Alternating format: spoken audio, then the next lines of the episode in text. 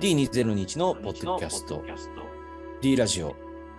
後藤正文です。D2021 運営の永井玲です。D2021 は坂本龍一後藤正文が中心となり震災ディザスターから10年ディケイドという節目にさまざまな D をテーマに過去と向き合い未来を施行するためのムーブメントです。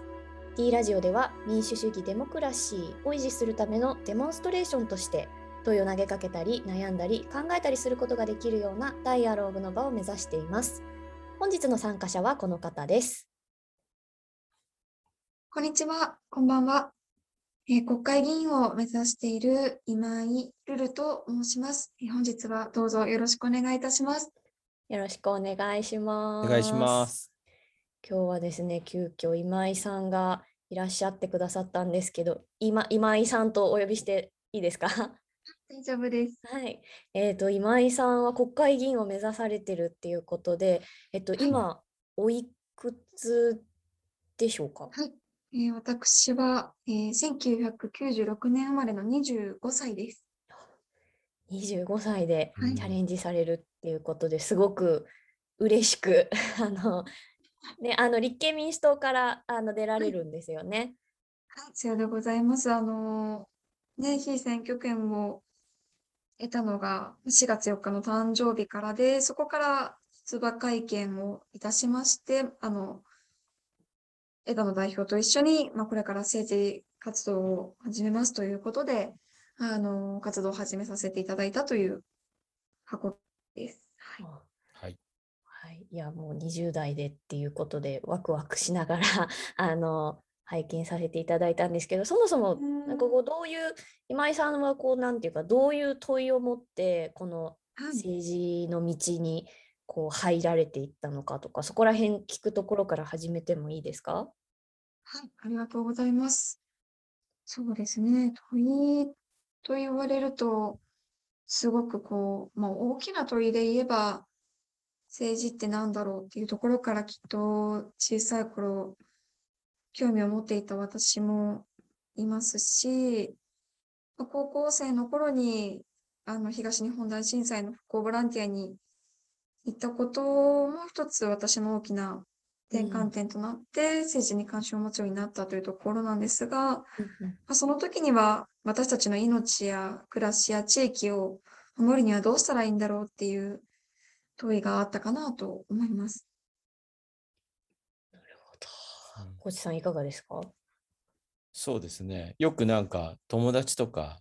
まあ、D のメンバーともはい。話をするんですけど政治家を志すってことが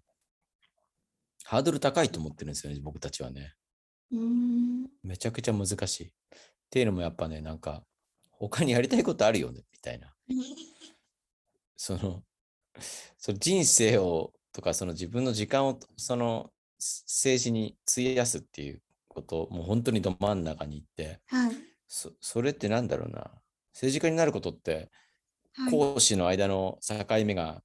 曖昧になることじゃでもあると思うんですよね。はい。僕らみたい、僕らみたいな職業、ミュージシャンもある程度有名性が出てきたりすると、多少なんか侵害されることもあるんですけど、はい。政治家っていうのは自らそういったところに飛び込んでいって、うん、非常に大変な仕事だと思うんですよ。はい。だから優秀な人ってたくさんいると思うんですけど、日本にもねうん。でもやっぱ政治家になりたがらないイメージがあって、はい。それはまあ一つ、なんていうのかな。僕たちにとってもそのもどかしいところっていうかね、うん。あーあの人、例えば斉藤浩平さん素晴らしいこと言ってるなって思っても、別に斉藤さんはやっぱ研究室にこもるわけですよね。せあの彼自身がサンダースのようにうん。前面に出てくることはないわけで、そうそう、まあもちろんね、いろんなところでいろんな発信されてくださってますけども、うん。そうそうそう。そういう中ね、今井さんは20代でうん。政治の世界に飛び込むと決意されて、それは本当にすごい決意で、まあまあ、すごい素朴な質問ですけど、どうして本当にそうやって政治を、例えば自分のね、時間を削ってまで、はい。こうまあ社会だったり、はい。まああるし、まあコミュニティだったり国だったりとか、はい。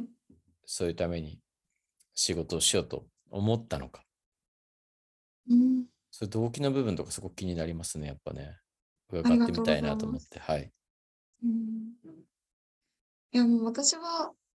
それだけの価値がせ自分の時間や人生やいろんなものをあの犠牲、犠牲にするなんていう言葉は私は好きじゃないので、うん私は本当にやりたくて政治をやってますし、それだけの価値があるというふうにあの思っているので、うん。うん。うん、あのそうじゃないと思われる方が多いかもしれないんですけれども、私の中では、政治家になりたいから政治家になっているわけじゃなくて、うん。少しでも私たちが生きやすく、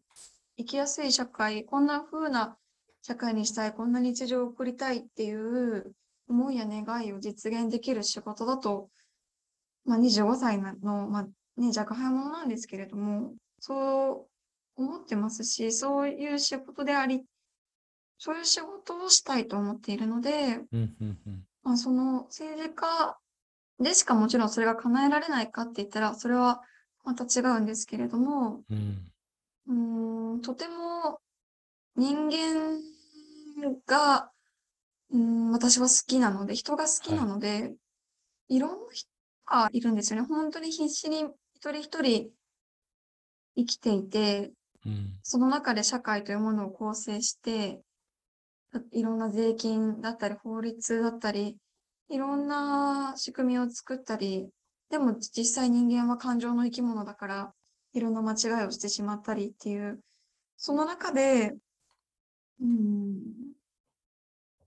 みんなのためにっていうふうに思って仕事ができるっていうのは私にとっては幸せなことだなと。まだ全くね、現職にもなっていないので、うん。うん、大きなことは言えないですけれども、そういうふうに思って目指してます。いやーそその、そうですね。素晴らしいとしか言いようがないですけどね。自分が25歳ぐらいの時に、とは、まあ今、45になった今でも、そういう気持ちがあるのかって言ったら、なかなか難しいというかね。まあもちろん社会が良くなってほしいと思うし、なんだろうな、なるべく困ってる人とかはいないくなってほしいっていうか、そういう意味で豊かになってほしい。例えば僕だったら音楽家なんで、ミュージシャンなんで、僕の音楽を聴けないほど困窮する人が一人でもいない方が僕にとって幸せな、なんて言ったらいいんだろう。その環境だと思うから、そういうはい。ところを目指すと、なるべく困ってる人がいない方がいいみたいな道筋でね、なんかうん力になれることあったらいいなとは思うけど、うんどうですか、永井さんは？永井さんこそせ政治家にっていう声え ありそうですよね。いやーそうです。僕は入れますよ、一票、もし永井さんが。やった。D, D 票が D2021 票が入るかも。うんまあでもそうそうですね。あの、いや、すごくそういうふうに今井さんが言ってくださるのって、すごく勇気づけられるというか、なんていうか、あの、まあ、あの D のラジオでも私はよく話すんですけど、こう希望を語ったり、未来を語ったり、人の役に立ちたいとかそういう言葉をこう私たちはなぜか恥ずかしがりながら言わなきゃいけないっていう社会になってるってすごく奇妙だなっていうふうに思うんですよね。助け合おうとか あのそういう言葉が空想に響いてしまうなんかまた言ってるよみたいになっちゃうのってなんかちょっとすごい不思議で本当は。なぜそれを私はこうちょっと「あすいませんなんかこんなこと言っちゃって」みたいな風に言わ言ったり発言したりなんか「うわあそんなこと言ってるね」って受け止められちゃうのかって、うん、なんか嫌ですよね。でもそういうところでその今井さんがこうしっかりと信念を持ってそういうふうに話してくださることってなんかそれだけで多分すごく勇気づけられる人って今私はすごく勇気づけられましたけどきっとこのラジオ聞いてくださる方もたくさんいらっしゃると思うんですよ。ね、そんな中でなんかもうもう少しなんか今井さんにも聞いてみたいなって思うのはそのやっぱりその同時に難しさというか本当にもどかしさとかしんどさはいみたいなのも今井さん抱えてらっしゃる、ね、活動の中で抱えてらっしゃったり政治に眺めてああもうみたいなところってあると思うんですけど なんかその、はいああもうっていうポイントを教えていただいてなんか一緒に悩みたいなと思うんですけど。そうですね。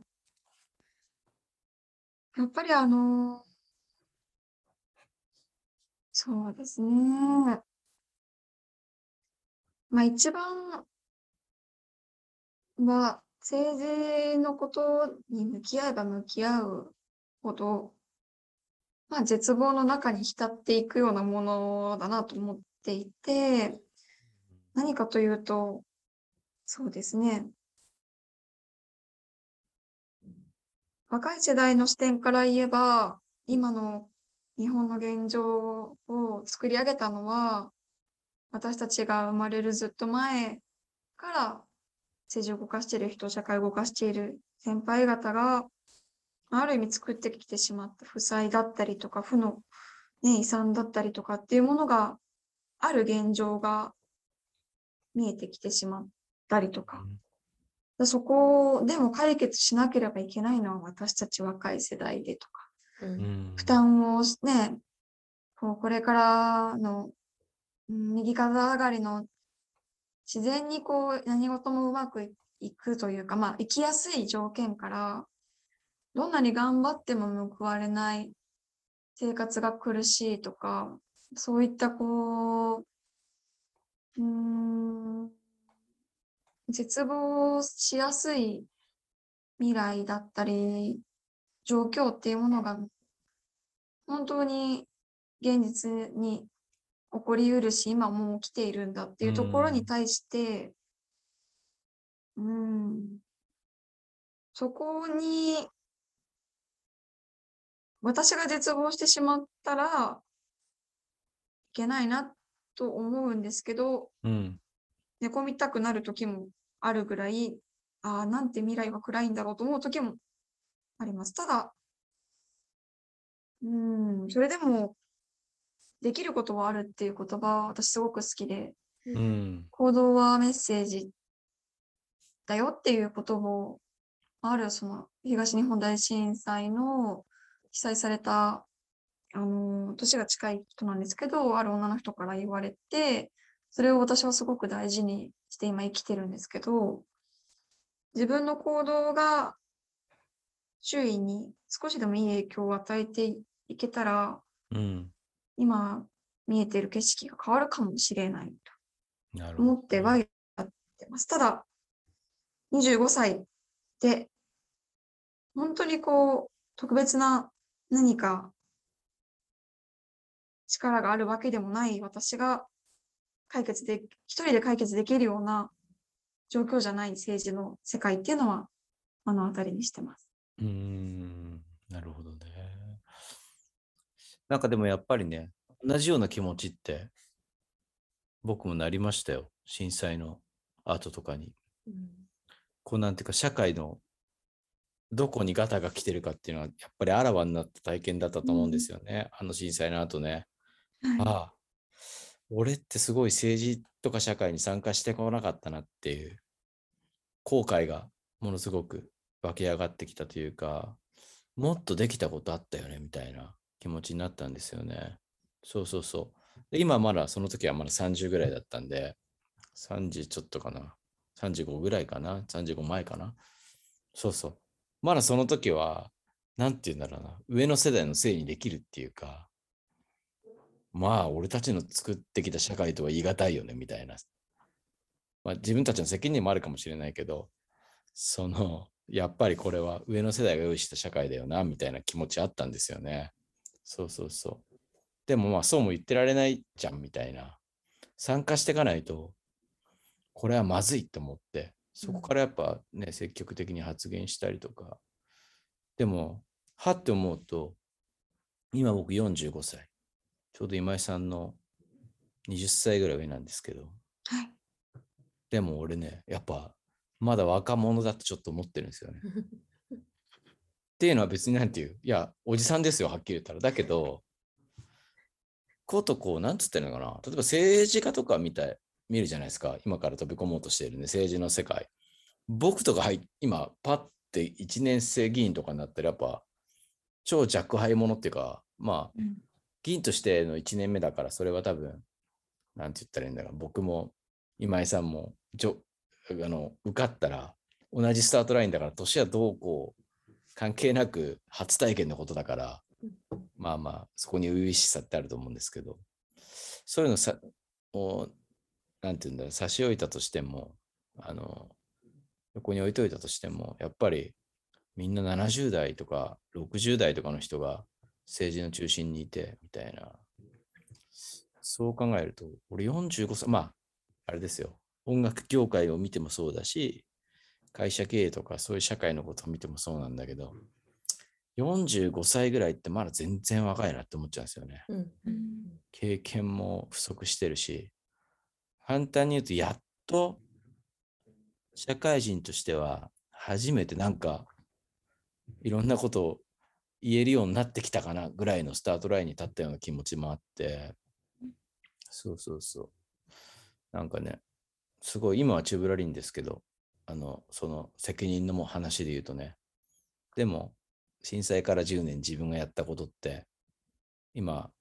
なんだろう、結果としてこの社会があると思いますし、同じように何がこれからできるのかなっていうか、あとなんか途方に暮れません？でも、なんか、どこから、どこから手をつけようみたいな、うん。うんこれなんか問題いっぱいあるの分かると思うんですけど、うん。誰しもいろんなことに気づくけど、じゃあどこから何やったらいいのみたいな。うん。選挙とかも今回、まあ今回とか毎回行こうと思って行きますけど、はい。毎回のれんに腕押しっていうか、うん。そうそうそう。そうなんですよ。例えば僕、うん。自分の選挙区に今井さんみたいな方がいらっしゃったらめちゃくちゃ嬉しいですよ、そら。けど、え、これとこの二人のどっちか？みたいな、うん。究極の選択みたいなことを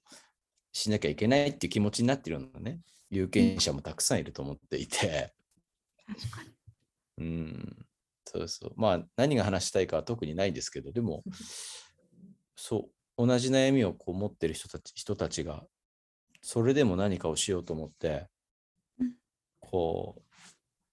選挙に出てくることってすごいいいなと思って、俺今日そう、でもさっきの話聞いてて、ちょっと紹介したい言葉があって、これ最近読んでるね、暮らしのアナキズムっていう本があって、松村慶一郎さんですね、ためらい、なんだっけ、なんだっけ、人類学、なんだっけ、三島社から出てる、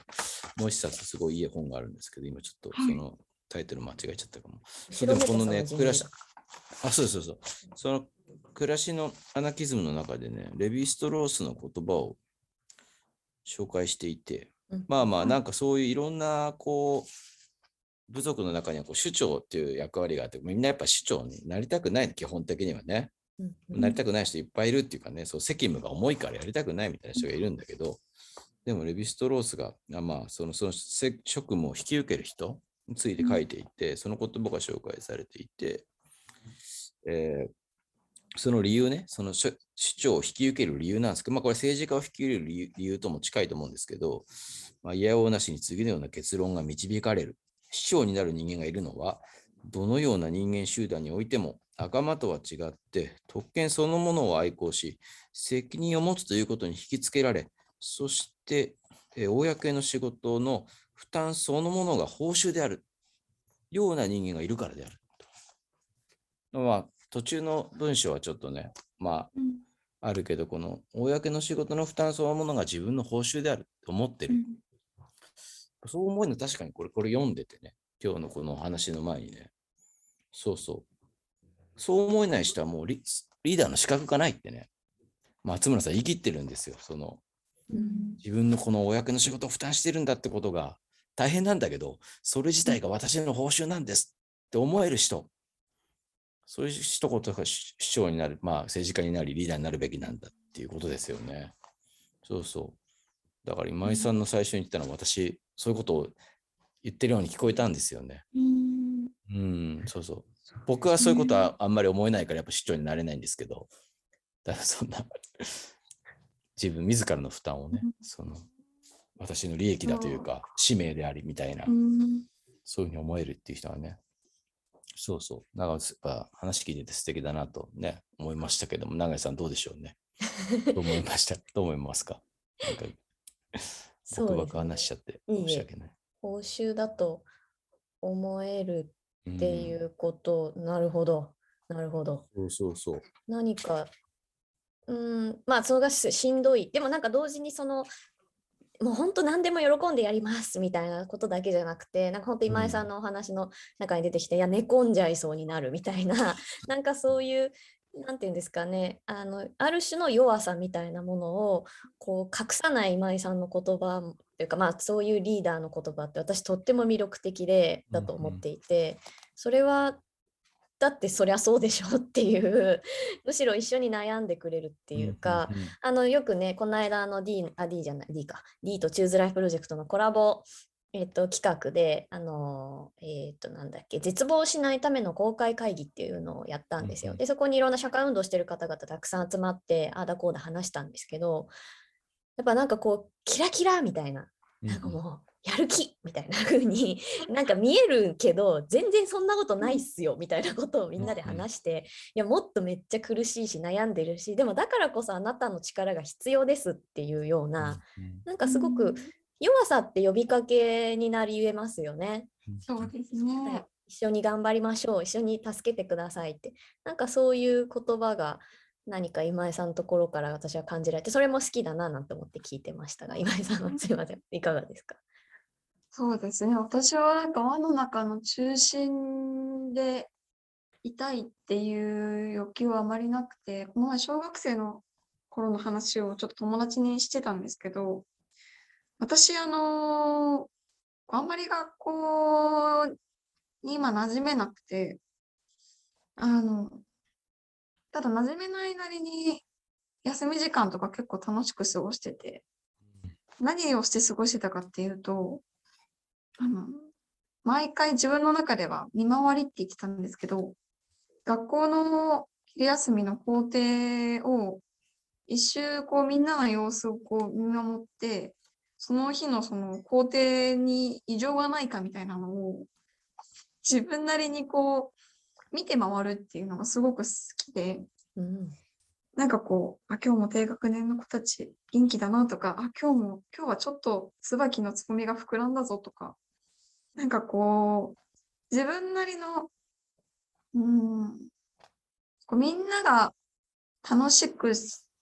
過ごしているところを見見ているのが好きな子供だっ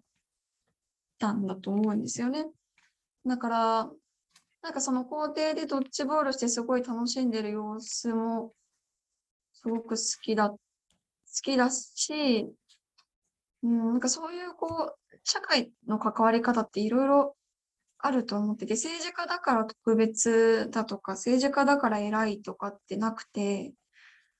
むしろその役割を、政治っていう役割をただただ担っているだけ。だから、だから決して上から何か、うん、これからの時代は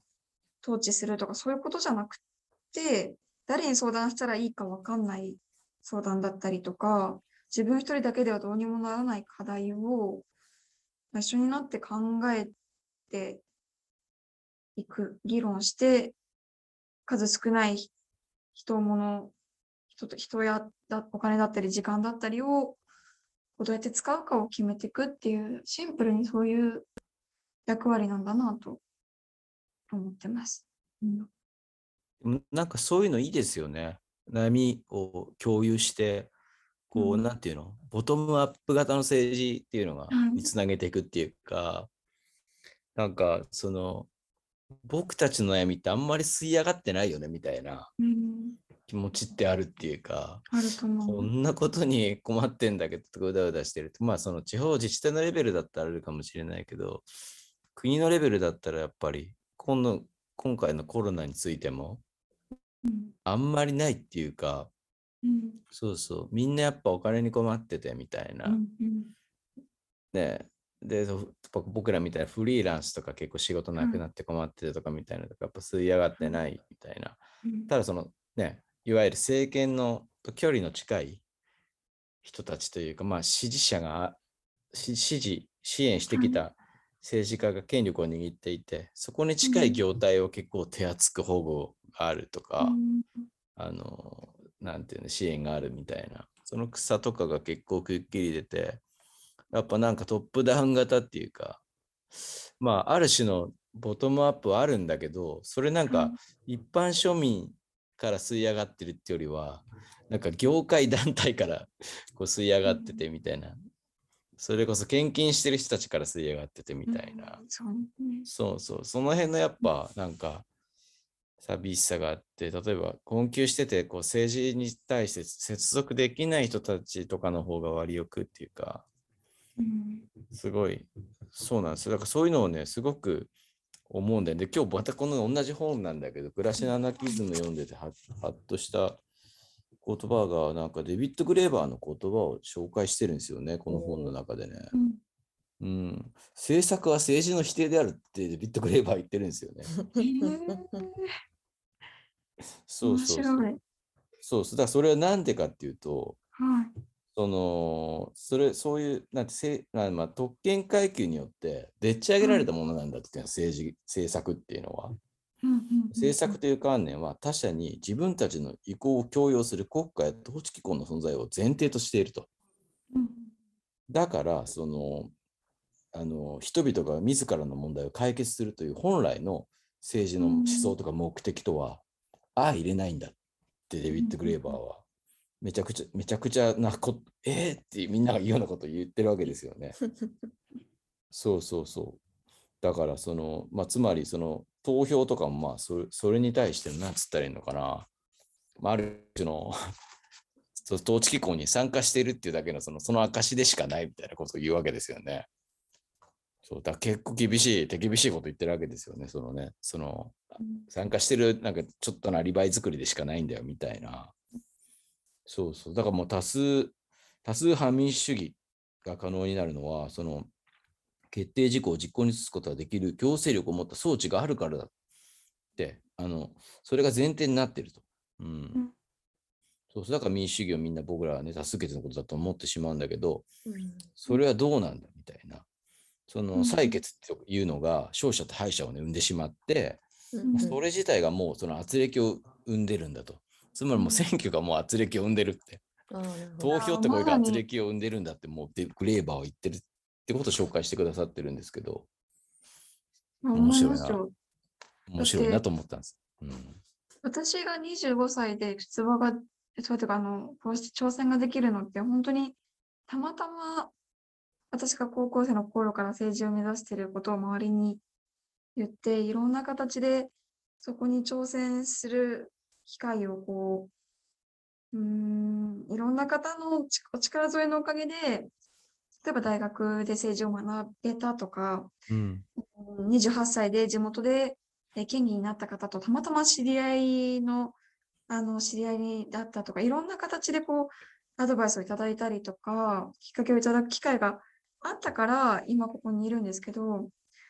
でも、実際25歳の若者が政治に挑戦しやすい、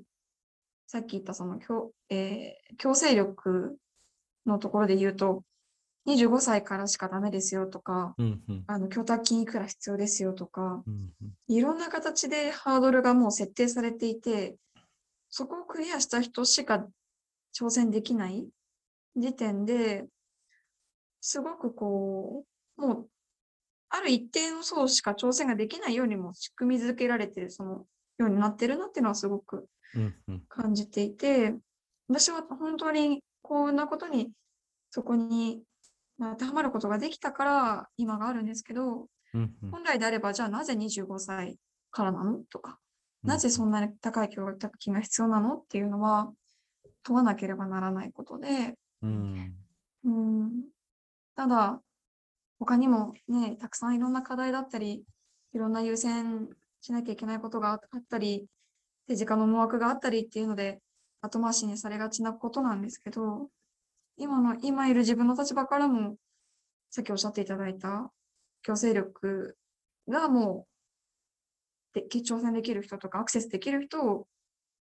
こう、限定しているっていうのはあると思いますね。うんそうなんですよね。でもなんかこう、いろんな、まあ本読みながら前提が崩れていくっていうかね、本来は、あの、みんなで決めて、みんなでうんコンセンサスを、なんていうか、こうね、通って、物事って進めてかいいけなきゃいけ、進めないといけないんだけど、そうそうそう。まあ、これから政治家になろうっていう人を迎えて僕はそんなことを言ってるのはあれなんだけど、結構なんかね、ハッとした本だったんですよね。そのね、うん採決するってことが、実はわだかまりを生んでいるみたいな。うん本当は採決なんてしない方が、ない方がいいみたいな。みんなで話し合って、3日でも4日でも話し合って、なんとなくこれだっていう、私はこの意見から阻害されましたみたいな人がない、まあまあ、敗者みたいな気持ちを持った人がいないで、こう、なんていうの？みんなの決まり事が決まっていく。そうすると決まり事に対して、あの、その、実現しなかった方も敗者じゃないので、ちゃんと、なんだろう、まあまあ嫌だけどしょうがないよねって気持ちになれるっていうね。うんそうそうそう。でもその永井さんの話に戻ると、なんだろうな、一緒に悩んでくれたりする人が、政治家がいるっていうのは、本当にいわゆる、その政治家自身も特権とか、えーと装置のか機構とかそういうものの側に立ってない、仕組みの側に立たずに、私たちの側に立ってくれて、一緒に悩んでくれて、こんな問題があるから、じゃあみんなで考えましょうって言ってくれる？うんそういう人がいるといいなって思うんですよね。僕も参加もっとしたいと思うし、うん政治家にはなりたくないけど、政治家と一緒に考えるのは嫌じゃないですよ、全然。うん。だから話し合ったりとか、はい。そうそういうのはしたいなってやっぱり思うから、うんね。うんそうそうそう。なんかそういう、そういう人になっていただけたらっていうのが、すごく、なんだろうな。今井さんに、そんなこと言っちゃうのもあれですけど そういう政治家本当に一人でも増えてくれたらうんいいなと思うんですよね。その、うわーって上からこう言ってくるんじゃなくてね、おいお前らこういう政策をしないと大変なことになるぞみたいな、そういう脅しとかじゃなくて。ううんんそうそう。なんか、そう、だから、そうなんだよね。あと、なんで俺たちこう政治家のことなんか先生とか呼んで偉いみたいに思っちゃうのかなみたいな。無条件でね。そう。で政政治家批判みたいなものとかさ、例えば総理大臣の批判とかさ、もう言ってるだけで失礼だみたいなことを言ってくるし方もいらっしゃったりするわけですよね。そのあたりのなんか難しさとかもすごく感じていて。いや、それすごい私もずっと気になってて、その、うんなんていうか、権威性っていう問題につはいいてちょっと考えたくなってきたんですけど、これは本当政治家だけじゃなくて、なんかこう私自身、私は哲学研究してるので、まあ、研究者みたいな立場とか、この D のラジオをやっているとか、何かこう、いやようもなく何かこう、社会運動、社会参加するときに生じちゃう、あなたと共に隣人でありたいのに、なぜか偉そうになっちゃう、偉く見えちゃう、権威をうん持ってしまうみたいなことについて、私自身もすごく悩んでるんですね。だからちょっとせっかくなので皆さんと考えたいなと思ってて、で、まずその政治家って、政治家っていう生き物だと思っちゃうんですよ。なんかそういうことってあないですか？ありますよね。ありますよね。私はしかも子供の時、私先生って先生っていう生き物だと思ってたんですよ。なんか、なんかうまく言えないんですけど、先生ってなんかで、私なんか先生は先生でしょみたいな。うちらと先生と世界みたいな、こう漠然とした3つしか登場人物いないみたいな 世界観の中で。でも、ある時に先生が、私街歩いてたら、先生がはいお店でカレー食べてたんですよ。うん新聞読みながら。それ見た時に私、高校生だったんですけど、先生って人間なんだってその時思ったんですね。でもなんかその感覚って実はめっちゃ大事で、そうだね。そうだけど、遅い、それ気づくのが遅いですよね、カレーの話がね。本当遅い、本当良くない。ちょっと閉鎖的な学校だったのもあるかも。ああ、なるほど。ちょっとでもなんか、面白いな。ってあるじゃないですか。で、政治家も本当はめちゃめちゃ人間なのに、なんか政治家って生き物だと私たち思ってたり、まあ、ごちさんだったらね、ミュージシャンって生き物だと思われてるし、うんなんかそこからそうじゃなくて同じ人間であなたと一緒に問いを共有して、うんあなたの隣人なんですよっていうあり方ってどうやったら可能なんだろうって。確かに、いい問いだな、それは。いい問いですね。うんうん 素晴らしい。うん親もそうですよね。なんかうん親、親も人間なんだって、親も間違えるし、親も間違ったこと言うし、その自分と親がやっぱり違う人間なんだっていうことにこう、なんていうんですかね。うん、なかなか気づけなかったり、気づいても苦しかったりする人もいたりして、なんか難しいですよね、権威って。そうなんですよね。どこにでも権力って立ち上がるんですよね。権力って政治権力のことだけじゃないから、うん少しのグループとかコミュニティの中でもバーって立ち上がったりしますよね。うん。だから本当の反権力って多分そういうことなんですよ。みんなこうフェアにまったりであることを目指すことなんですよね。反権力っていうのはね。うん。僕も悩むのは例えば年に1回そのまあ目的としては若い人たちの制作費とか活動費費の支援としてこうねアップルビネガーっていうアワードを自分で作ったんですよ。インディペンデントの。うん自分で賞金も出してるんですけど。へえ。そうそう。だけど、アワード自体が権威なんで、すごい悩むんですよね。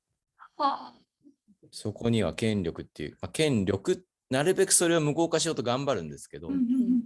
う賞っていう自体で権威的なんですよ、基本的に。あそうですね。でも、とはいえ支援もしたいみたいな。そうして話題にした方がもちろんその支援自体が、あのなんていう、何倍にもこう効力を持つというか、影響力を持つから、はい。強枠みたいな感じでやるんだけど、やっぱちょっと居心地の悪さみたいなのがあってね、権力に触ってしまうこと。まあ毎年自分でそうおお金を出しながら苦しい思いをして、へこみながらやってることがあるんですけど、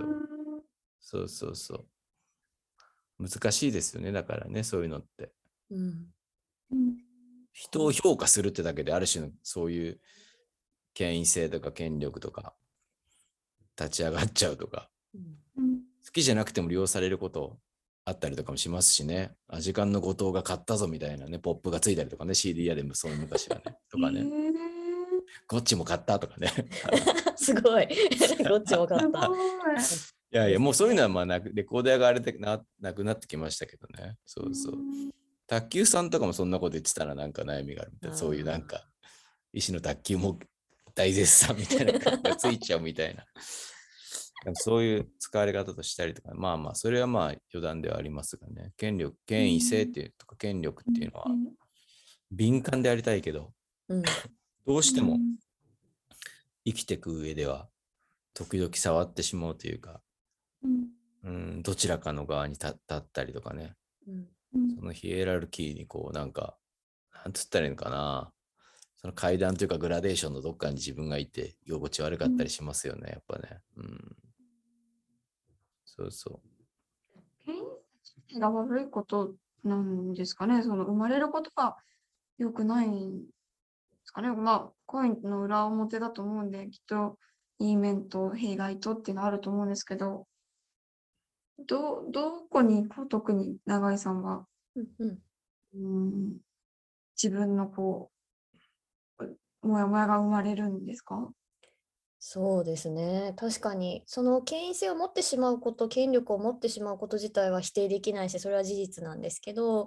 その時でも本当にごちさんのアップルビネガーのとかは私は本当私もなぜか胃が痛くなりながらこう見るみたいな すごいみたいな。あのすごくその権威性みたいなものにを意識した振る舞いってあるじゃないですか。その自分の権力性にをちゃんと意識できてなるべくそれをこう居心地悪く感じながらもそれをなんとか小さくしようとする振る舞いっていうのっていかにしたら可能なのかなっていうのがすごい気になってて、うん。っていうのもやっぱりあなたのと共に考えたいっていうやり方をしたいのに、向こうには、わあこの人めっちゃすごいなんか偉そうですしなんか力持ってるしなんか所詮結局なんか、さっきね今井さんもおっしゃってましたけど、うん。なんかこう結局恵まれて政治家になったんでしょ、みたいにうん私とは違うねってなってしまうことの、うんまあ、寂しさって、うん。まあ、そわがままな寂しさなのかもしれないんですけど、うん。あるわけじゃないですか。そこを、本当その権力に触っちゃいながらも、そこをどうやってね、こう脱し、まあ脱色っていうとちょっと強すぎるけどうん、敏感な態度ってどういう態度ですかね？え。ーなんか会社の上司っていうだけで、ある種の権力が発生する、してるわけで、使い方によってはもう人一人簡単に壊せるぐらいの力ではあると思うんですよね。上司とかとかだってやり方によってはね。うんうん。まあ、でも会社の組織によってはそれがひっくり返ることもあるかもしれないですけどね。部下たちの方が強い 強い力を持ってしまうみたいな、そのその人たちの働き感によっては上司が引きずり下ろされるみたいになってくると、また違う権力が逆転して発生したりとか。だからうん使い方によってはそういう危うさっていうのはどこにでも潜んでるっていうか自分たちの中に生活の中に、教師と生徒でも同じだと思うし。うん。そうそうそうなんかそういう難しさ。それを本当は一つ一つ潰していきたいんだけどなるべく柔らかい形で。はい。とっても難しいみたいな。で実はその一番矢面にいそうなのは政治家であってみたいな、そうそうそう。だから、例えば、あんなお、あんな誰って言ったらもう一人しか思い浮かばないけど、あんな王兵に記者会見とかで、おおめえどこの記者だとか言えちゃうのっつうの、言うのもなんか、なかなかすごいことなんですよね。それはなんか自分の権力とかについて、僕は意識的なのかそうじゃないのかちょっと想像がつかないんですけど、うん、うん。分かっててあんなに威張ってるのか、それともなんか、なんていうのかな、もう身体化しちゃってて、それが、権力を持っているということが、うん。どこでも自分はそういううわっと脅せば誰でも言うことが聞いてきたみたいな経験がもう本当に体に染みついちゃってるのかわかんないけど、そういう振る舞いを続けることもできると思うんです、政治家って。実際そうしている人たちもたくさんいると思うし。そうそうそう。でも僕らの望みはうんやっぱり市民の側に立ってほしいみたいな。そうですね。そうそう、なるべくフェアにね。えうん振る舞いっていう言葉がまさにその通りだと思っていて、ーうんもう振る舞い一つでどう取られるかが変わってくると思うんですよね。あの、有権者のためだけのに、こう、例えば今の、ね、政治活動で言うと、こう、朝の、ね、街頭の挨拶とか、チラシ配りを、例えばこう、政治のその、あの、選挙権がある人だけにする、してたら多分、なんていうのかな、高校生たちも、ああ、どうせ私たちには配ってもらえないんだとかって思って、政治を遠く感じちゃうかもしれないけど、あ、おはようとかおかえりとか、元気とかって言いながら、近い距離で話してもらえ、あの話すような接し方をしたら、ちょっとは近く感じてもらえるかなとか、子供たちにも、あの、おはようって言ってみたりとか、まあその一つ一つおはようの言い方一つで、なんて言えばいいんですかね。全然こう、受け取られ方は違うので、いかにこう、いろんな人と目線を合わせて、うーん、その人と向き合えるかどうかの引き出しだったり、工夫だったりっていうのは、政治家はすごく必要だと思いますし、もう本当に先生ではなくて、お互いにどんな立場であっても、誰々さん、誰々さんってさん付けで呼び合えるようになったらいいなっていうふうに私は思ってますね。うん。うんなんかお二人の話聞いてて、あの、それでも続けるっていうことの凄さっていうのをずっと考えてて、ごちさんがプルビネガー賞をやめないって私は本当にすごいことだと思ってて、だし、その今井さんが、あの、明日もまたおはようというわけですよね、きっと今井さんは。あの、でそれってすごくって、で、あの、ペンスルールって聞いたことありますか、お二人。アメリカでちょっと話題になったんですけど、あの、アメリカ副大統領、元副大統領のマイク・ペンスっていううん。人間がうん。2002年にインタビューで言ったのが、まあ彼男性、白人の男性ですけど、まあ、自分はその妻以外の女性とは絶対に二人きりで食事はしないって明言したんですよね。うん。で、それはうん。まあ自分は男性で、その女性と二人っきりになるっていうことはすごくこう、なんていうんだろう、まあ良くないことだからっていうふうに言って、で、なんか若干称賛されたんですけど、その後に、それ違くない？みたいになったんですよね。でそれすごい面白い、面白いっていうか非常に重要だと思ってて、それってなんかうん。一つの彼の権力性への自覚というか責任の取り方を見せたと思うんですよ。つまりセクハラとかをしないように、なんか間違いが起こらないように、妻以外とはもう交流しませんみたいな。うんでもそれって放棄なんですよね。コミュニケーションの拒否だし、拒絶だし、あもうやらないみたいな。で、じゃあそれで彼はどうするかっていうと、また男性とより交流を深めて、あコミュニティを深めちゃうわけですよね。女性たちの。例えば記者が彼を取材したいって言っても、いや、女性はダメって言って男性の記者とランチを取ったりするわけですよね。それって違うでしょって、責任の取り方が違うでしょっていう批判があって、すごい象徴的、権力の、権威性の責任の取り方としてすごい象徴的な議論だなと思っててに。う、んなんていうか、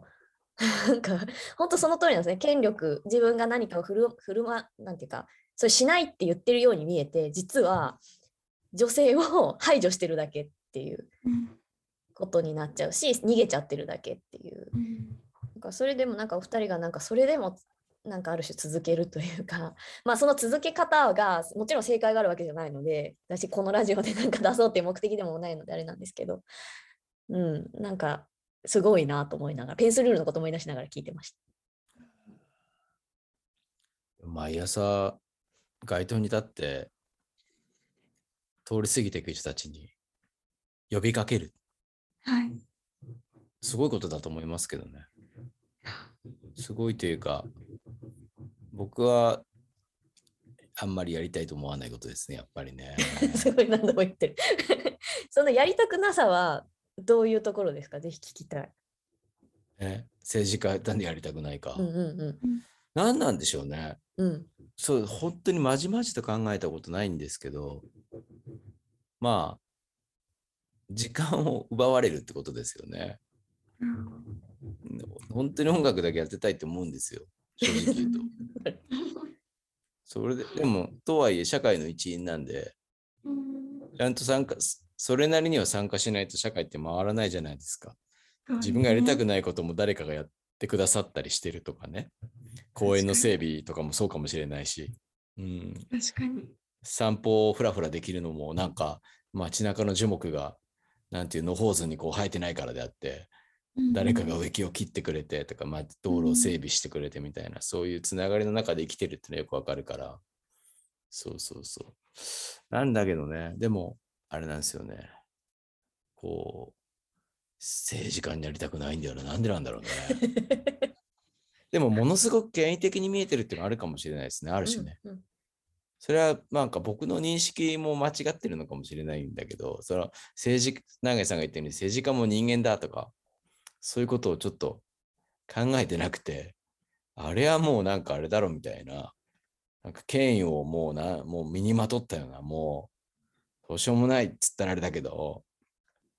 威張り散らしてみたいな、とかね、うん。なんかその本当に自分の縁縁のある人たちにばっかりこうなんか口を聞いてとかね、ネポティズムっていうのかな、まあそういうもんの象徴でしょみたいな。気持ちがどっかにそういう嫌悪がどっかにあるんですよね、自分の中で。多分それでも本当は政治家に対する嫌悪ってよりは、権威に対する嫌悪という権力に対する嫌悪だし、ある種の本当の政治っつってもなんていうか、その社会のため、みんなのための政治じゃなくて、権力闘争みたいなものに対する嫌悪を誰が出世してとか、うん。でそのこの国を良くしたいのか総理大臣になりたいのかよくわからないみたいなものだったりとか、そういうものに対しての嫌悪があるんですよね。うんだからそうじゃない人にあを見たりするとすごい打たれたりするんですよね。うん。この人なんか自分の出世欲とかじゃなくて社会のためにみ投げ打って政治家政治をししようとしてるみたいな人で僕なんかそういうのって国会議員とかよりもその本当に地方自治体とかでやってる方とかでそういう方時々ねお会いしたりとかするとうわうわうわうわみたいな。ちょっとなんか自分のある種持ってるけ嫌悪感みたいなのを申し訳ないなって思ったりとかもするんだけど。そうそう。やっぱりでもなんだろうな。そうだからその朝そうなんていうの？街頭に立って演説するみたいなのっていうのは不思議不思議っていうかなんだろうね僕が持ってるその権力闘争みたいなのとはまた別の側面っつったらあれだけど、本当に永田町で出世を争ってる人たちって、そんなに毎日街頭に立ったりしないですもんね、多分ね。あの、料亭とか行ってる回数の方が多そうなイメージ。僕の勝手なこれ、またこれ偏見ですよ、でも。そうそうそう。なんかそういうイメージがやっぱどうしてもあるんだな。なんか接待受けたりとかね、NTT とかのね。うん。そうそうそう。だから、そういうのは朝街頭に立ってこう、声を枯らしてさ、人々に訴えかけてるのっていうのは、すごいことだなって思ったりしますけどね、やっぱりね。うん。どんな気持ちで声かけてらっしゃるんですか？僕、自分が25歳だったらとてもやれないな。あまあまあ、さっき最初に言った前、やっぱり私人が好きなので、はい。あのーいや、今日も本当に、あの、皆さんが無事に帰ってきますようにと思いながら 声をかけるんですけど、あのーね、やっぱり街、街頭でこう音楽をやってるミュージシャンの方もいらっしゃるじゃないですか、東京とかだと。はい。その方もそうですけど、ね、その音楽を通じて聞いた人が、まあちょっとでもね、心地いい気持ちになったり、心打たれたりしたらいいなって思いもあって多分演奏してると思うんですけど、私も同じように、あの、まあ、確かにうるさいと思うかもしれないけれども、今日一日、その通り過ぎていく方が私の一言の何かにが心に残って、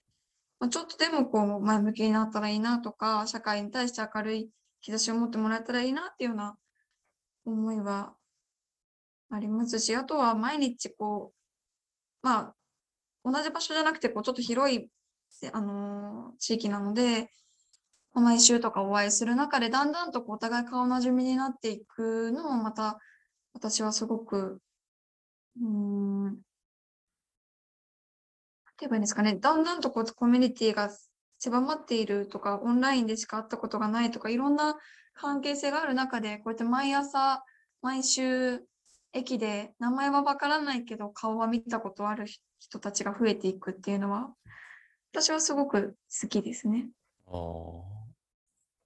なるほどね。いや、すごい、でもそういうのも含めて、しなんか新鮮な感覚として受け止めてます、僕は。なんか、あの、多分あんまキャラが違うんでしょうね。僕、そんな人好きじゃないみたいなところもあって。そうそうそう。あとだ、街頭のミュージシャンとかも、どんなに上手くても俺半分ぐらいうるさいと思ってますもんね、昔から。そうなんだ。あそうそう絶対やるもんかと思って、あの、そう思ってましたよ。昔、その僕らがもうライブハウスにノルマっていうあのチケットノルマを取られながらね、こうせしバイト代を絞り取られながらライブハウスでライブやってるのに、この人たちはただでそんなとこで座って、道行く人に聞いてもらおうだなんて、なんだろうな、考えが甘いんだよみたいなこと思ってましたね、昔はね。甘いっていうか、そうそうそう。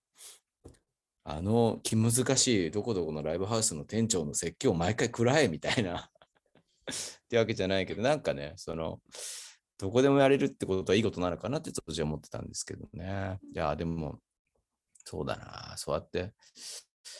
うーん、なんか、最初の、最初に言ってたの、あの行動、私が行動することが呼びかけだみたいなことをおっしゃってましたよね。呼びかけになるみたいな。それはすごい素晴らしいことだなって思うんですよね。本当に。なんだろうね。あなたがどうあるかみたいな、私がどうあるかみたいな人ことが、誰かのこう何かに触って、ちょっとずつ伝播していくってことはすすごい素敵なことだと思うんですよね。俺でもすっごい、なんか意地悪なこと聞きたくなっちゃったんですけど、何でも聞いてください。例えば、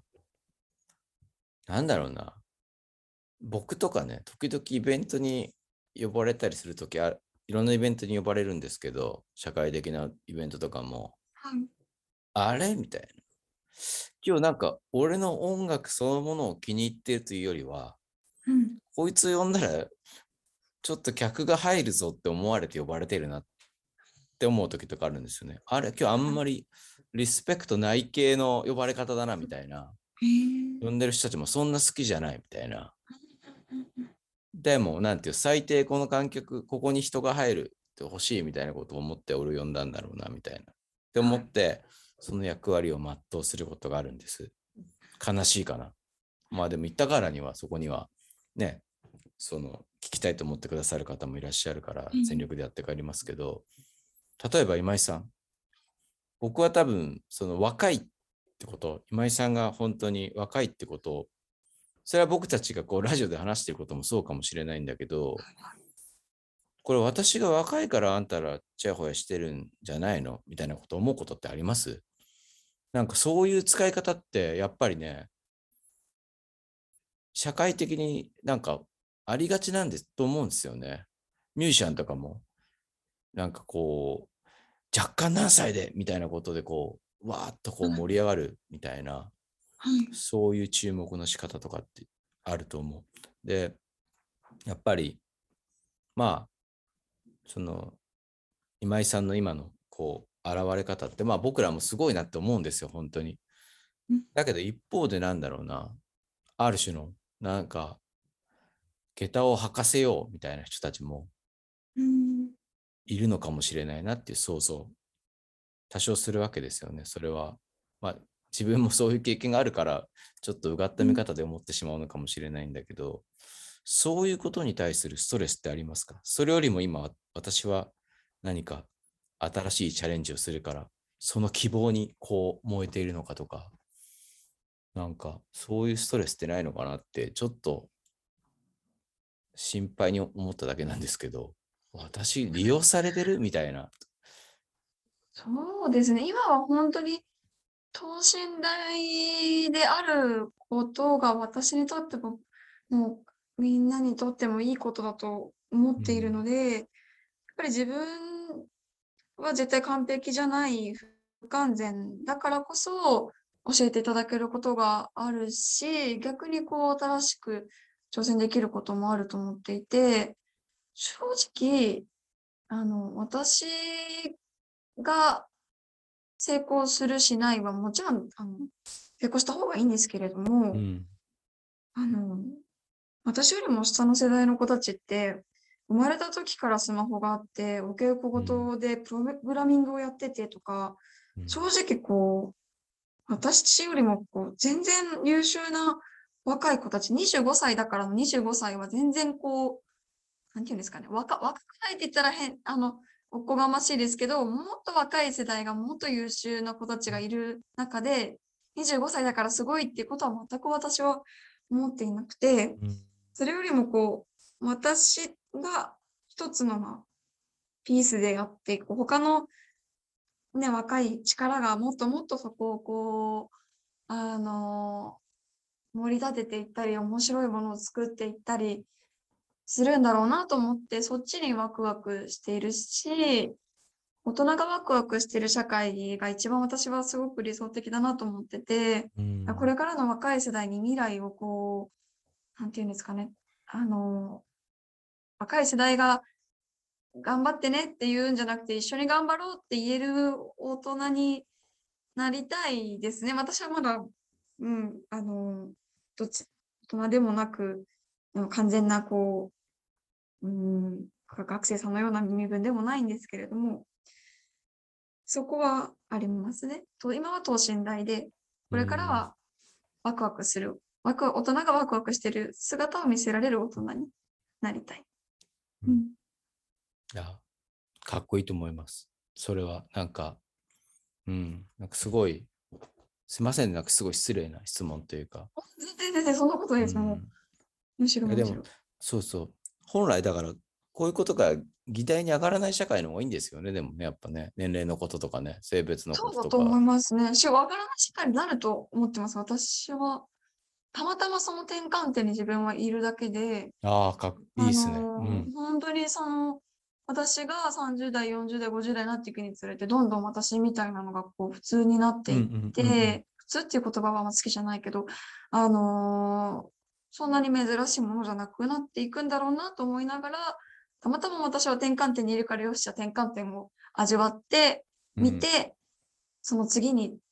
つなげようみたいな、そんな感覚です。めちゃくちゃいいですね、それはね。普通でしょみたいなことですよねうん。別に年とかじゃなくてみたいな。うん、意欲のある人がどんな世代にもいてみたいな。そうです、そうです。それが特に珍しいとかじゃなくて。そうで、年齢が上だから下だからとかじゃなくて、こう、どんな年齢でも対等にお互い話せる関係性が築ける社会が私は好きなので、うん、いや、いいですね。いや、それも僕はそれがいいと思います、本当に。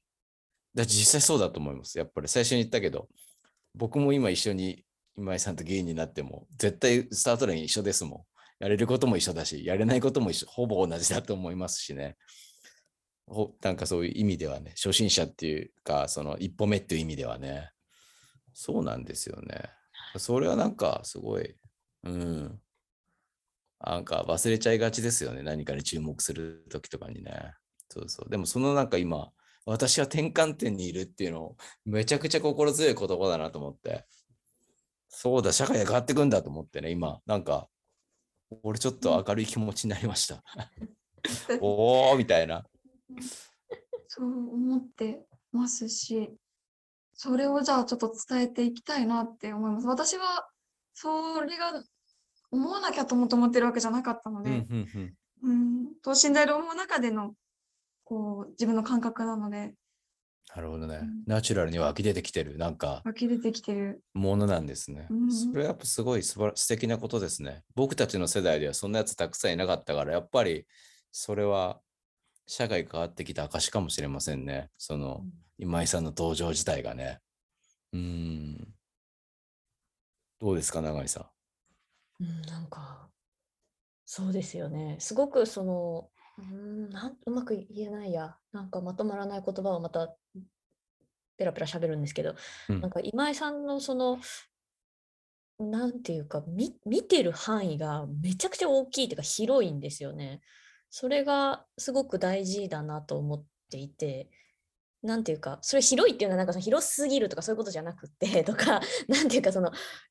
でかい星を目指してるとか、頂上で目指してるとか、そういうことを言いたいんじゃなくって、もっとこう、後の世代とか、前の世代とか、なんかこう、なんていうんですか、大いなる流れの中で 自分を捉えてる。だその転換点って言葉から思ったんですけど、それってすごくやっぱり大事なことじゃないですか。ああ、なるほどね。で結構この D のラジオではその連帯って何なんだっていうことをずっと悩んできたと思うんですけど連帯って結局何することなんだろうって、連帯ってすごく希望的な言葉だけどでもやっぱり怖い言葉でもあって、うん。うんあのねすぐにおどろおどろしいものになってしまうので、うん。じゃあそこでしかも顔も見たこともないような相手とあなたと共にいますって言うってどういうことなの？うん。っていうのって、うん。すごく突き刺さる問いとしてずっと D のメンバーと話してるんですよね。であのその時にこう私があの前も D のラジオで紹介したんですけど香港のデモの言葉でうんそのおおよそ同じ方向を向いていたら小さな差異は問わない。相手を責めないっていう香港のデモの言葉があってうん。これすごいいいなと思うんですよ。つまりこれって結構誰がとかあいつがとか なんかそういうところで考えて私がとかなんか90年代生まれがとか Z 世代世代がとかうん。そういう観点じゃ全然なくておおよそ同じ方向っていう言い方って多分かなりこう大きい枠組みで物事を見てまあなんだったら野望みたいな なんかこうざっくり目指してるものみたいな。うん。で社会をこう変えていくようなしかもそれ自分のうん。世代とかにこだわらず何かこう大いなるものとして見ているっていう視点が本当に大事なんだなと思って。でも言葉はね新井由紀さんもおっしゃってましたけど小さな私の主語で語る等身大っておっしゃってましたけど、はい語りは私とうんこの等身大の私なんだけど、でも見てる先ってすごく広いっていうか大きい流れの中ででじしかも自分はその中の一つの点として考えるっていう語りってすごく政治に必要だし連帯のすごくきっかけになると思うんですよね。あ私もそこの点でありたいってやっぱり参加しやすい。だけど一人一人が小さな声がある、うん。そこに確かにあるっていうのは。まあじゃあそれがどうやって可能なのかみたいなまたそこでうーんってなって なんか虚栄ってなっちゃうんですけど。うん。そんなこと思いましたね今井さんのお話聞いて。うん。比較しなくていいと思うんですよね。本当に点であって、その、ね、どっちがすごいとか、いや、私はダメだとか、じゃなくて、本当にね、物差しはいっぱいあっていいと思うし、選択肢もいっぱいあっていいと思っているので、うん、そう、そこ、そうだなと思います。点、点であることを、点でありたいけど、点であることが、なんか生きづらくなってしまう。うん小さい方、小さいその、おおおよそ同じ方向じゃない、こう、点と点の比較とかになってくると、苦しくなる気持ちはすごくわかります。うんね本当ですよ。なるほうん確かに確かに。ね、なんてそのことを話してたら、まああっという間に1時間経ちつつあるんですけれども、あの D はですね、いつもですね、こうやってもやもや悩みながらですね、正解を出したり、なんか、こんな結論が出てよかったねみたいな話っていうよりは、むしろ新たなわからないことがとか、もっと考え続けたい問いがなんか出てきたねみたいなお話で、でむしろこう視聴者の方に開いていくような形で終わることが多いんですけど、今井さんは今日の対話を通して、もちろんこの対話に関係なくても、その対話の中で、ああ、そういえばとか言って思い出した問いでももちろんいいですし、なんか引き起こされた問いがあったら、ぜひ教えていただいて、あのリスナーの方に投げていただきたいなと思ってるんですが、いかがですか？ありがとうございます。あの、一緒に考えようよっていうふうに言ってもらえたら自分も政治家にはなりたくないけど、まあ一緒に考えるぐらいだったらいいかなっていうふうに、あの、ゴッツさんが言ってくださった言葉すごく心に残っていて、私もそんな風に思ってもらえる、もらえたらいいなと思っていますと。その上で、問いとしては、あの、永井さんがおっしゃった、おおよそ同じ方向という言葉で表すのであれば、みんなが目指すおおよそ同じ方向ってうん、本当はどこなんだろううんっていうのは、みんなに聞いてみたいですし、私も考えたいなと思いました。うんうん、いや、すごくいい問いですね。ね、すべての問いはとてもいい問いなんですけど、でも、あの今の今井さんの問いもすごいいいなと思って、同じ方向って、じゃあどういう方向なんだろう。まあ私たちはどんな社会を目指したいんだろうっていうのも、D のラジオで前回かな確か出ましたよね、コチさん。いや、出ました、出まし出ましたた。よね。うーん。うんいや、でもそういう、そうですね。同じ方向ってすごくいいですね。なんかね、そういう、なんだろう。もっといつもさっきの点の話じゃないけど、すごくディティールみたいなところで、僕たちも分断して圧力まくっちゃって、うん。こう、合意できないみたいなところで悩んでるけど、そうそうそう。例えばでも社会を良くしたいみたいな気持ちってみんな持ってると思うから、そこでは許し合えたりするよな、みたいな気持ちがあるっていうか、うん。うん、だからそれはでもずっと考えてるからね、でもそんなこと共有できないことの方が多いっていうか、そうだから私がこだわりたいのは、本当はどういう方向なのかっていう、うん。本当はっていうのが大事なんですよ。みんなのための方向じゃなくて、うん、あなたはおおよそ、本当はどこに行きたいのっていうのは、うん、なんかこう、言えそうで言えないうん。気がします。うん。うん、これ言っちゃったら、なんか他の人にどう思われるかなとか、思ってしまうところもあると思うので、うん。うん、確かに。いや、いいですね。ぜひこれを聞いていらっしゃるリスナーの皆さんも、もし考えたことがあれば、あの、ね、あのコメント送っていただければ嬉しいです。ということで、AD2021 はアクションを続けていくためにホームページにてドネーションページを新たに開設しました。えーこれまでメンバーの持ち出しなどで運営を行ってきましたが、より多く皆様との対話の場を設けるべくその資金を募りたいと思います。どうぞよろしくお願いします。はい、ということで、えー今日はですね、今井ルルさん、えー D ラジオにご参加いただきありがとうございました。ありがとうございました。